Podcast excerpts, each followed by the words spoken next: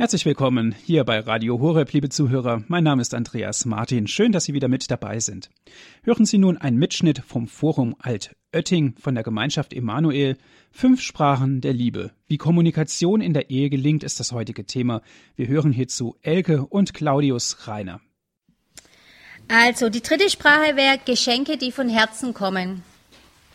Möchte man gern wieder mit dem Witz anfangen. Mein Mann behandelt mich schlechter als einen Hund, beklagt sich die Ehefrau. Er will mir kein Halsband schenken. Also Geschenke, sagt Chapman, sind sichtbare Zeichen der Liebe und Wertschätzung. Sie helfen diesen Menschen, die Geschenke als Liebesprache haben, sich ganz tief geliebt zu fühlen. Und was dieses Geschenk symbolisiert, ist für den Empfänger wichtiger als das Geschenk selber. Das ist ganz wichtig bei dieser Sprache. Also wenn ich jemandem nämlich etwas schenke, dann beschäftige ich mich gedanklich mit ihm. Ich überlege mir, was ihm Freude macht. Ich besorge es, ich nehme Mühe auf mich, ich, ich organisiere was für ihn, verpacke es vielleicht noch schön und schenke es ihm dann. Also dieses daran denken ist für den anderen ganz wichtig. Um eurem Partner etwas zu schenken, das ihm viel bedeutet, es geht darum, dass es ihm viel bedeutet, nicht euch, müsst ihr auf seine Bedürfnisse und Wünsche achten. Deshalb gibt es ein paar Fragen, die ihr euch stellen könnt, ob das die Sprache ist. Wie reagiert er auf Geschenke, die er bekommt? Ist er denn ehrlich begeistert oder sieht er darin eigentlich nur eine Materialverschwendung? Wie redet er denn über Geschenke, die er bekommen hat? Wie oft beschenkt er euch selber? Ist er großzügig? Strengt er sich an? Und ein ganz wichtiges Zeichen, sagt Chapman, ist sein Ehering ihm wichtig. Also wenn jemand mit Stolz seinen Ehering trägt, ihn auch immer trägt, dann ist es auch ähm, ein sichtbarer Liebesbeweis für den anderen und darauf könnte man dann auch schließen, dass das Geschenke seine Liebessprache sind. Ähm, wenn ihr von Natur aus gern Geld ausgebt, dann ist es wahrscheinlich nicht schwierig, diese Sprache für euch zu erlernen als Fremdsprache.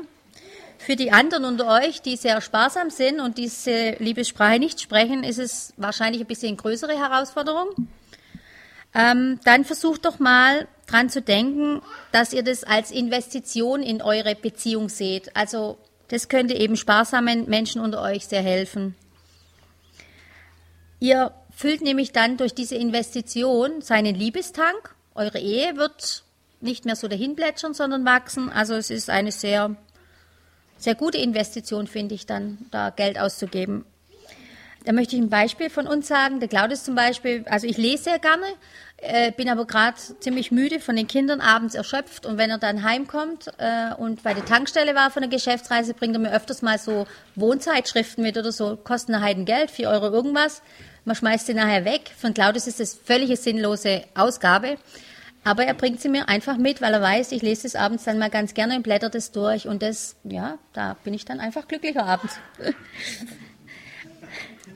Also, wenn ihr diese Sprachen lernen wollt, dann denkt dran, die Einstellung des Gebens ist wichtig, fast genauso wichtig wie das Geschenk selber.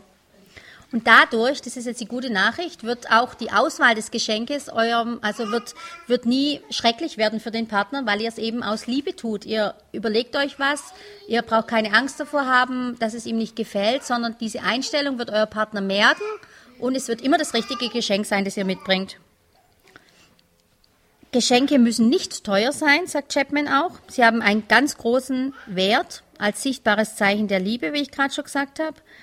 Ähm, der Claudius zum Beispiel geht öfters mal mit den Kindern spazieren und er hat ziemlich Probleme mit Heuschnupfen. Ähm, also bei uns stehen keine Blumen im Zimmer. Und dann hat er letzt, im Frühling hat er mal unsere zwei Kinder solche große Blumensträuße pflücken lassen mit Hahnenfuß, Wiesenschaumkraut, all dieses Zeug, auf das er allergisch ist. Dann kamen die da anzutritt und ja, es hat mich sehr gefreut. Wir haben das dann auf die Terrasse gestellt. Also es muss nicht irgendwie teuer sein, die Sache. Ihr müsst auch nicht auf besondere Anlässe warten. Spontane und unerwartete Geschenke sind super für den Partner. Und wenn es dem nicht so gut geht, dann zeigen eben Geschenke auch, ich verstehe dich, ich denke an dich, ich fühle mit dir und ich bin stolz auf dich. Das sind Botschaften, die dann beim Partner ankommen.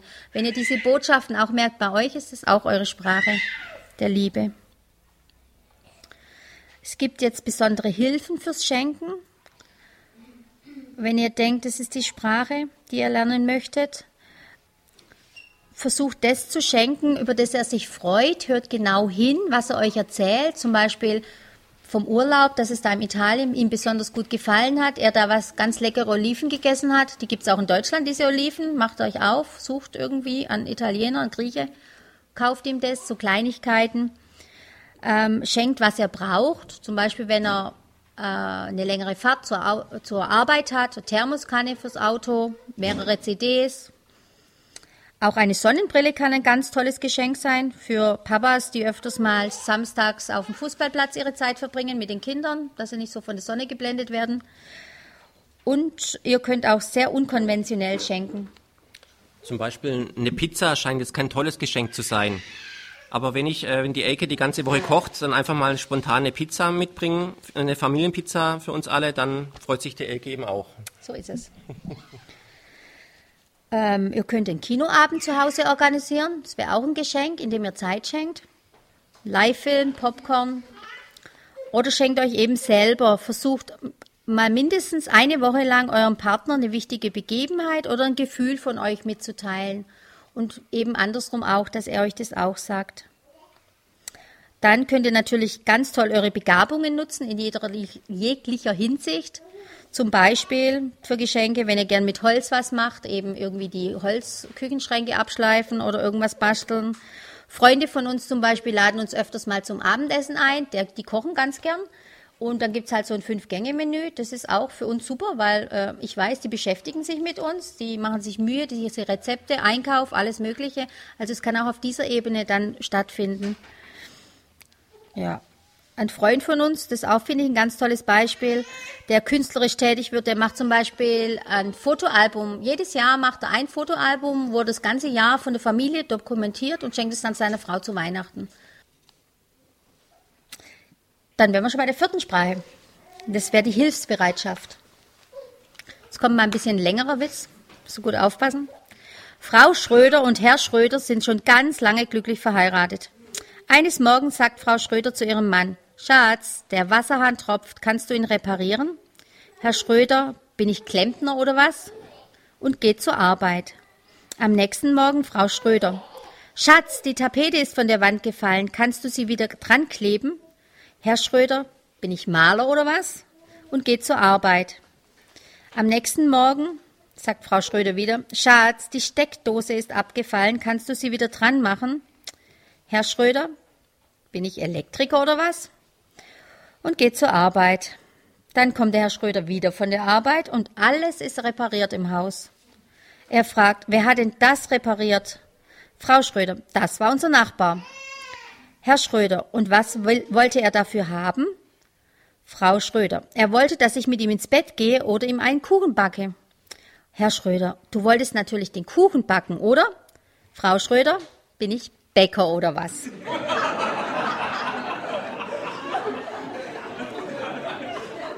Also mit, mit dieser Liebessprache Hilfsbereitschaft drückt man seine Liebe aus, indem man den anderen dient und seine Wünsche erfüllt, dem anderen seine Wünsche erfüllt und, und ganz praktisch die Bedürfnisse stellt.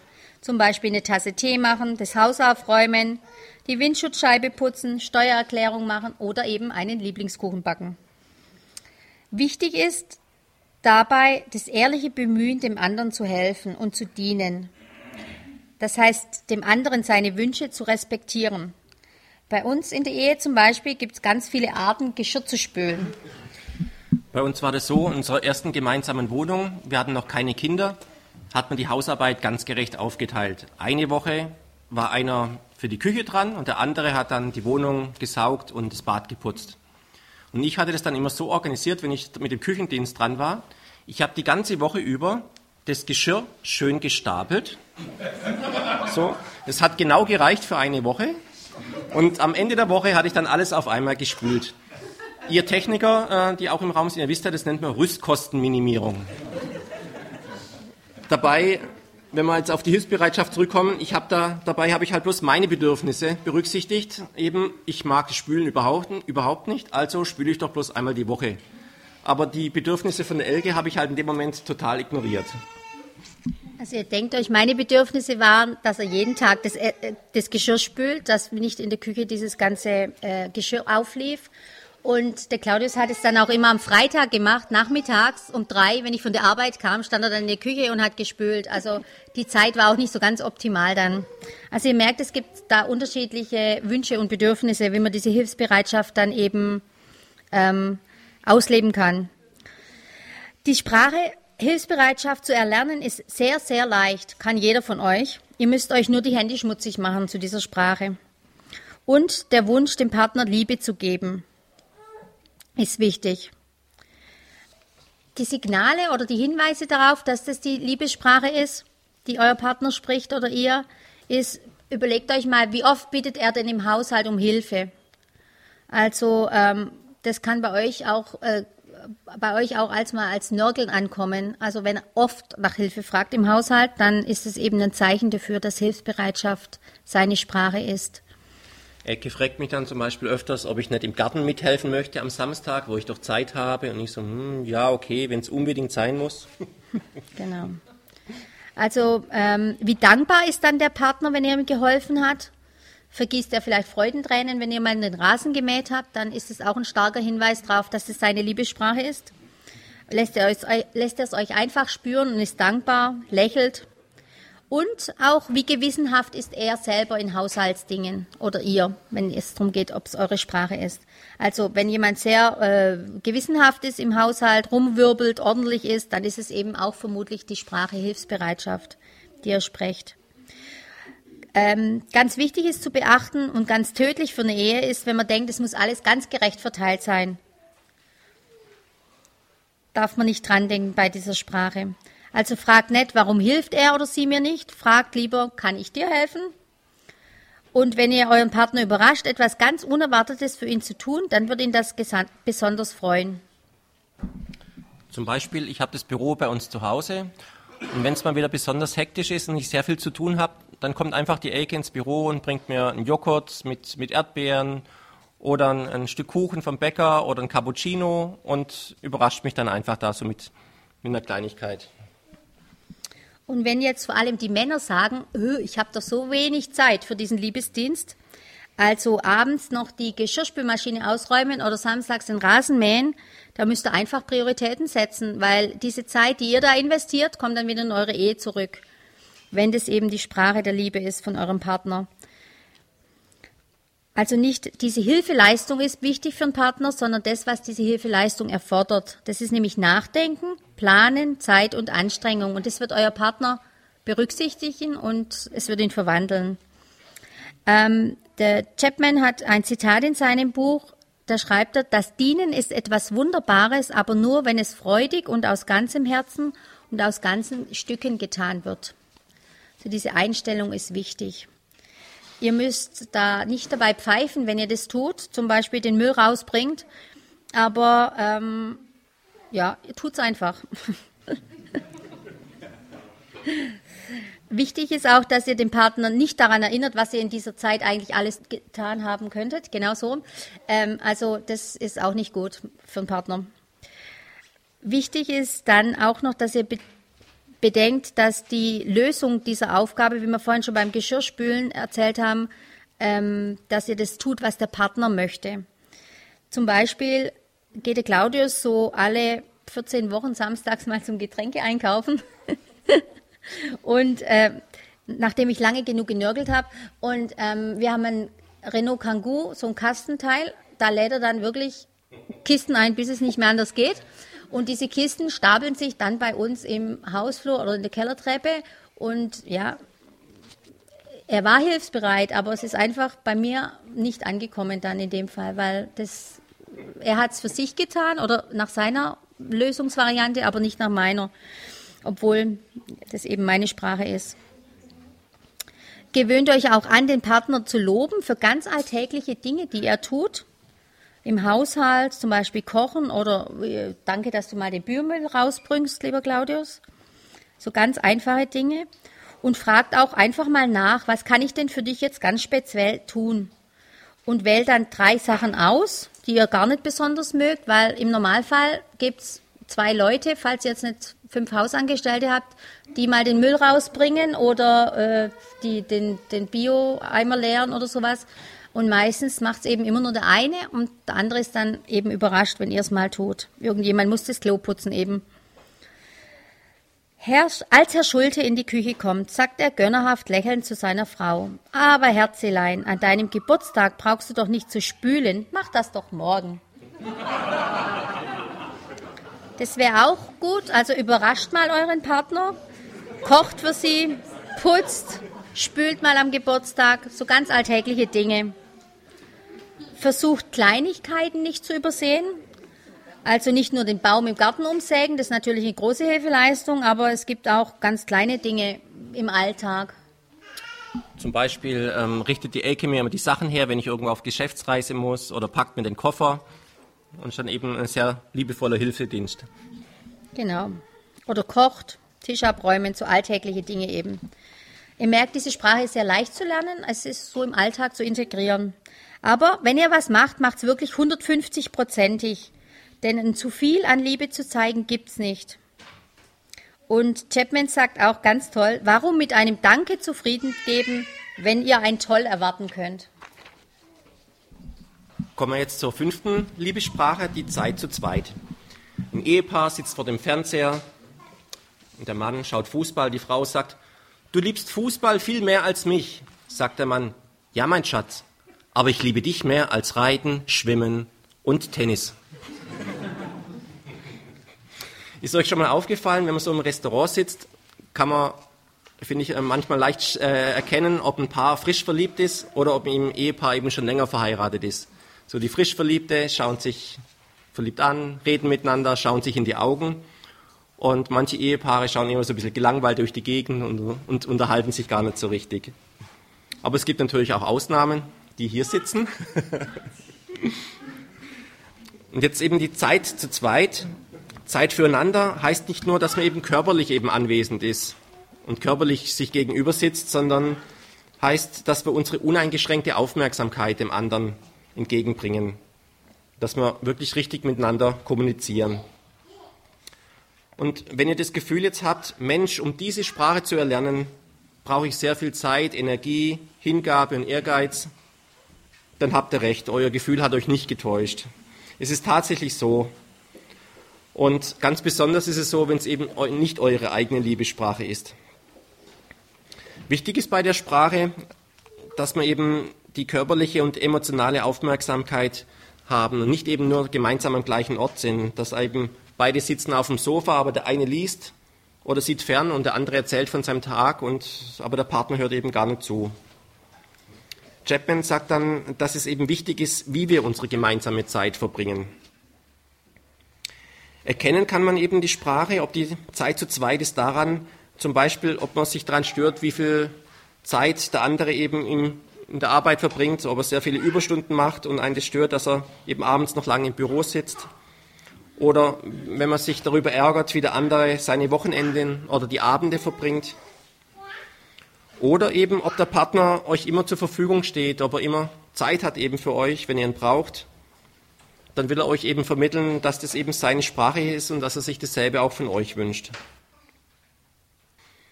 Es heißt also, nicht nur viel Zeit miteinander verbringen, sondern eben die ungeteilte Aufmerksamkeit ist eben wichtig in dem Moment, wirklich richtig miteinander zu kommunizieren. Die Vorsilbe komm in Kommunikation bedeutet im Lateinischen auch zusammen. Und ein Dialekt dieser Sprache Zeit zu zweit ist das Zwiegespräch. Das bedeutet, uns in unseren Gedanken, Ideen, Gefühlen, Ängsten, Hoffnungen und so weiter, dass wir da wirklich eins sind und eins zu machen. Und Zeit zu zweit ist eben dann dafür notwendig, dass wir eben in der Lage sind, gemeinsam unsere Gedanken, Gefühle uns mitzuteilen. Eben verständnisvolles Zuhören, wohlwollendes Zuhören, Fragen stellen und den anderen, den anderen eben richtig zu verstehen und ganz auf den anderen einzugehen in dem Moment. Das ist eben dieser Dialekt Zwiegespräch. Aber bei dieser Sprache geht es eben nicht nur um Gespräche und Kommunikation, sondern auch um gemeinsame Aktivitäten. Und ein weiterer Dialekt ist eben dann eben die gemeinsame Unternehmung. Die gemeinsame Unternehmung. Und wichtig ist dabei nicht unbedingt, was man tut, sondern dass man es eben gemeinsam tut. Dass der Partner das Gefühl hat, dass ich wirklich an ihm interessiert bin, jetzt das zu machen, dass ich Spaß auch daran habe, mit ihm jetzt was zu unternehmen und dass ich es wirklich gerne mache. Und ein Nebenprodukt davon ist eben dann auch ein Guthaben an schönen Erinnerungen für die Beziehung. Diese Erinnerungen halten dann auch die Liebe wach, wenn man mal schwierige Zeiten hat. Man kann dann immer wieder darauf zurückgreifen. Und wenn ihr jetzt sagt, oh, ich habe selber so wenig Zeit, wie soll ich denn das jetzt noch hinkriegen, dass ich da eben noch mehr Zeit mit meinem Partner dann aufwende? Und bedenkt dabei, ihr durchbrecht da wirklich euren Alltagstrott, wenn ihr, wenn ihr euch Zeit nehmt für euren Partner und Zeit einplant und schafft euch dadurch dann Freiräume und brecht eben auch aus aus eurem Alltag.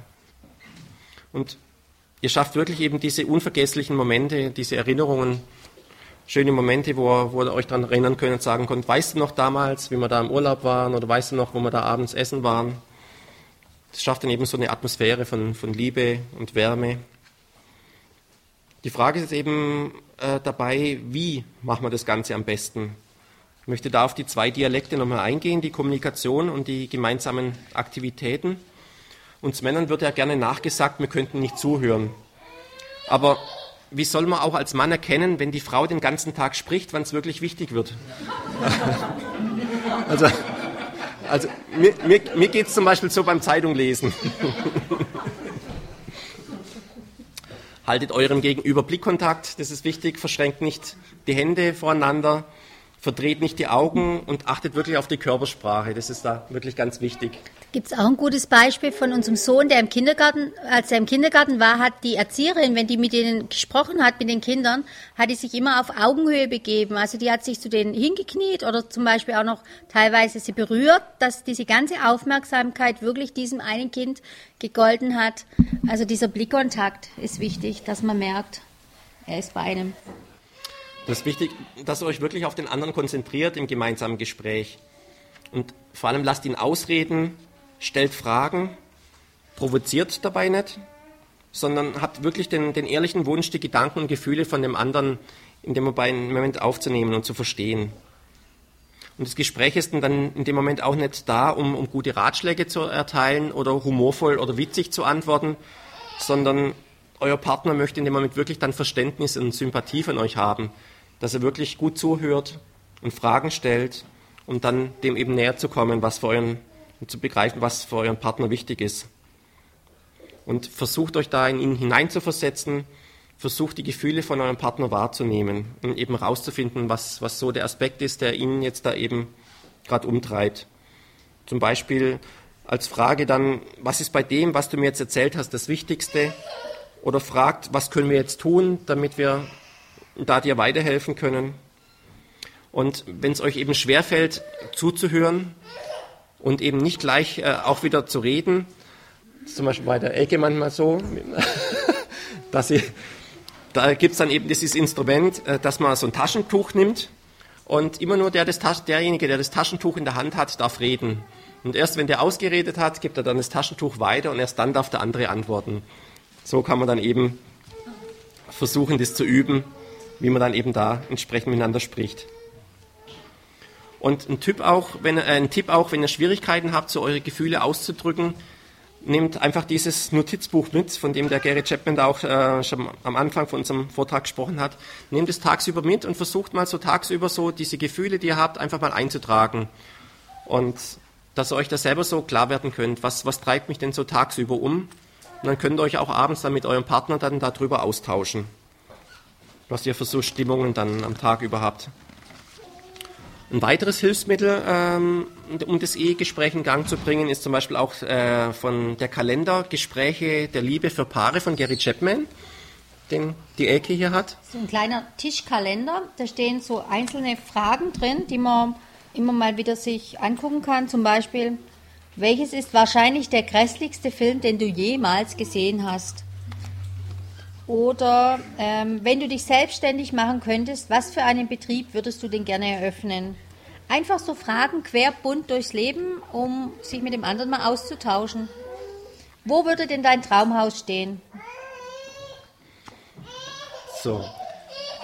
Das soweit zum, zu dem Dialekt äh, Kommunikation und Gespräch. Und der zweite Dialekt war ja diese gemeinsamen Aktivitäten. Und die Gefahr bei diesen gemeinsamen Aktivitäten ist, dass ich dann den anderen zu den Aktivitäten schleppe, die ich gerne mache. Dass ich zum Beispiel sage, komm Schatz, geh doch mit zum Tennis spielen. Ich spiele eine Runde und du kannst ja dabei zugucken.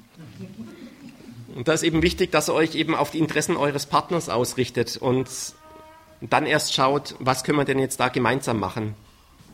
Und wichtig ist, dass er keine Bedingungen an diese gemeinsamen Aktivität knüpft. So sagt, ähm, wenn du Zeit mit mir verbringen möchtest, dann geh doch mit ins Stadion oder gehen wir halt, gehen wir halt zusammen shoppen, wenn wir was zusammen äh, shoppen, wenn du was äh, mit mir machen möchtest. Das ist eben dann, dann der falsche Weg, sondern versucht wirklich die konkreten Vorstellungen von einem Partner da rauszufinden. Und falls der Partner eben keine konkrete Vorstellungen hat, versucht einfach dann gemeinsam zu überlegen und zu planen, was ihr eben gemeinsam unternehmen könnt, dass euch dann eben beide Spaß macht. Hilfreich ist da dann zum Beispiel, dass man einfach mal so eine Liste aufstellt, was man alles machen kann. Und dann kann man einfach mal später auch darauf, äh, darauf zurückgreifen und schauen, was hat man denn damals alles aufgeschrieben. Wenn es einem dann in dem Moment mal am Samstag früh dann eben nicht einfällt, was man machen könnte, kann man dann einfach diese Liste nehmen. Und wichtig ist, dass man bei diesen gemeinsamen, gemeinsamen Aktivitäten klein anfängt. Also es reichen zum Beispiel täglich zehn Minuten Elke und ich, ich habe das äh, Büro bei uns zu Hause im Haus, haben dadurch den Vorteil, dass wir dann morgens dann eben, äh, wenn ich so eine äh, kleine Pause mache um 10, dass wir dann einfach zusammen eine Tasse Kaffee trinken, uns einfach so ein bisschen austauschen, kurz ein bisschen miteinander reden, einfach so als gemeinsame Aktivität. Oder einmal wöchentlich so ein Abend gemeinsam, so ein Eheabend, wie wir in der Gemeinschaft Emanuel sagen, so Zeit für die Ehe nehmen sieht folgendermaßen aus, dass man wirklich so einen festen Wochentag einführt, wo man sagt, da verabreden wir uns abends, haben quasi wieder mal ein, ein Rendezvous, wo man einen festen Termin ausmacht. Das ist dann auch ein stehender Termin. Wenn was anderes kommt, dann geht eben normalerweise dieser Eheabend eben vor. Und dass man das dann so aufbaut, dass ähm, immer einer diesen Eheabend organisiert. Und zwar so äh, organisiert, ähm, wie es dem anderen wohl am besten gefallen würde. Dass man sich dann einfach so Gedanken macht, was könnte denn jetzt nächste Woche der Elke gefallen?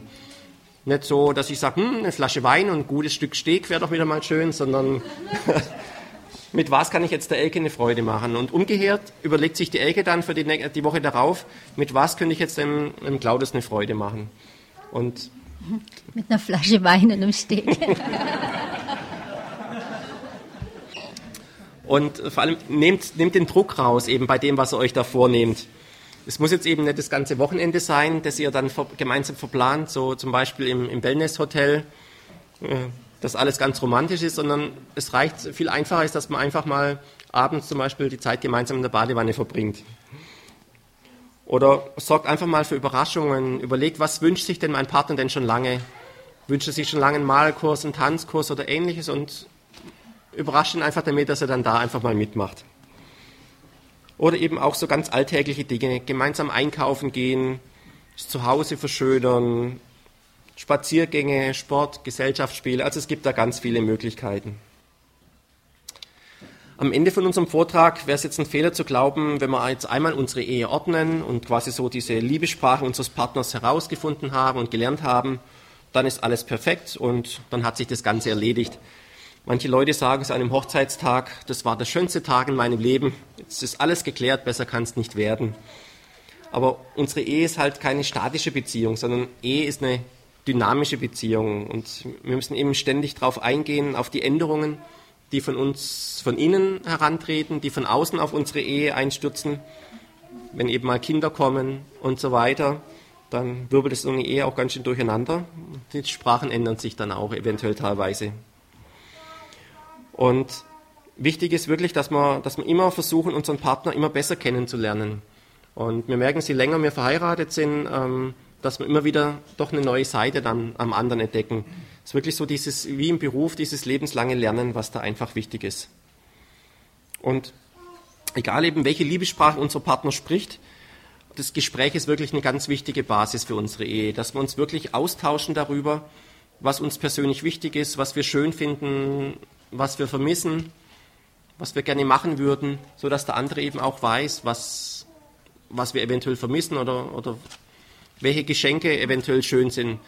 Ich habe immer so das Problem, die Elke hat am 1. Januar Geburtstag, ihr wisst kurz darauf, davor ist Weihnachten.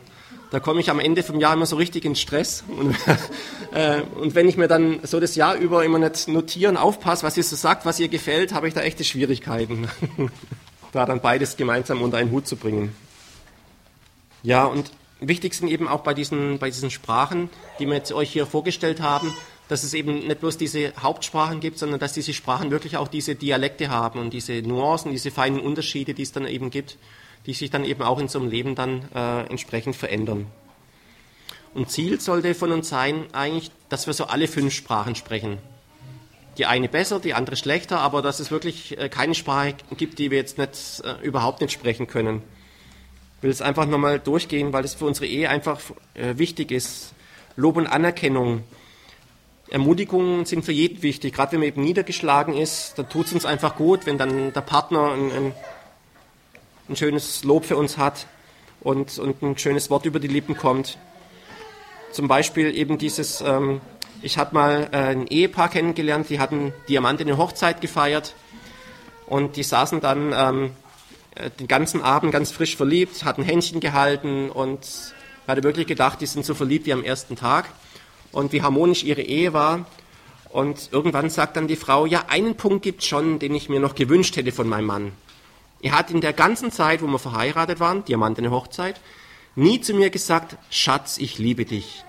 Und dann sagt er, ja, wissen Sie, für so einen Liebesschwur muss man spontan sein und das bin ich nicht.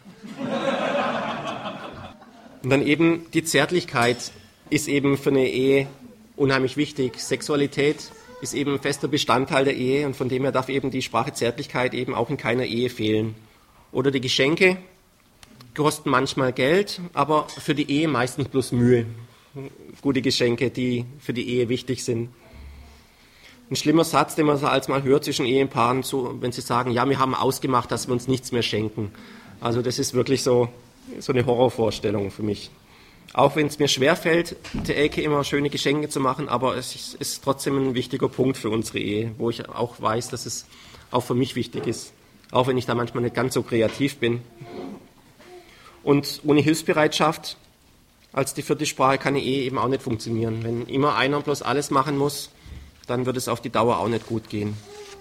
Und, und die Zeit zu zweit, die letzte Sprache ist für eine Ehe eben die ganz wichtige Basis. Wie wir eben gesagt haben, die Kommunikation miteinander, die gemeinsame Zeit, die man miteinander verbringt. Und das Hauptaugenmerk sollte, eigentlich, sollte aber trotzdem auf, den, auf der wichtigsten oder den beiden wichtigsten Sprachen von unserem Partner liegen, dass wir wirklich diesen, diesen Liebestank immer wieder auffüllen können, dass der, dass der immer so ausreichend gefüllt ist, dass, dass es uns gut geht, dass unsere Liebe aufleben kann. Und es gibt so diesen äh, schönen Satz, der Lohn der Liebe ist es, die guten Eigenschaften beim anderen zur Entfaltung zu bringen. Und sie setzt äh, ungeahnte Kräfte frei beim Partner und bei euch selber. Ich wiederhole nochmal, der Lohn der Liebe ist es, die guten Eigenschaften beim anderen zur Entfaltung zu bringen. Und das ist dann wirklich ein Geschenk Gottes, kann man sagen. Es gibt ja immer wieder Punkte, die uns so bei unserem Partner stören und die wir gerne an ihm ändern möchten. Aber wir können halt einfach nicht unseren Partner so ändern, wie wir es gern hätten. Aber wir können den Partner wirklich mit den Augen Gottes versuchen zu sehen. Mit den Augen eines frisch Verliebten, so wie wir eben gesehen haben, als wir frisch verliebt waren, wo uns eben das alles nicht gestört hat. Und so schaut uns Gott halt jeden Tag an. Und dass wir wirklich mit diesen Augen auch unseren Partner sehen. Und dann, dann stört uns an, äh, zum Beispiel dann eben der Fehler doch nimmer, der, der uns vorher gestört hat. Oder mit, wenn wir ihm diese Liebe eben entgegenbringen und versuchen, seine Liebessprache äh, zu sprechen, dass wir eben dann bei ihm auch eben diese, diese Eigenschaften zur Entfaltung bringen und dann eben dann da zusammen wieder noch näher zusammenwachsen können. Und damit wir eben diesen Lohn dieser Liebe ernten können, ist wirklich wichtig, dass wir eben täglich an unserer Ehe arbeiten das war ein Mitschnitt vom Forum Altötting. Sie hörten fünf Sprachen der Liebe, wie Kommunikation in der Ehe gelingt. Es sprach zu uns Elke und Claudius Reiner. Liebe Zuhörer, wenn Sie gerne diesen Vortrag noch einmal hören möchten, er wurde für Sie aufgezeichnet, bestellen Sie sich einen CD-Mitschnitt 08323 9675120 ist unsere Telefonnummer von unserem CD-Dienst 08323 9675120. Wenn Sie von außerhalb Deutschlands anrufen, wählen Sie bitte zunächst 0049 und dann geht es weiter mit der 8323 9675120. Oder schauen Sie vorbei auf unserer Internetseite www.hure.org. Dort können Sie sich die Sendung auf Ihren Computer herunterladen und erneut anhören. Viel Freude noch in den weiteren Programmen hier bei Radio Horeb und Gottes reichen Segen wünsche ich Ihnen von Herzen, Ihr Andreas Martin.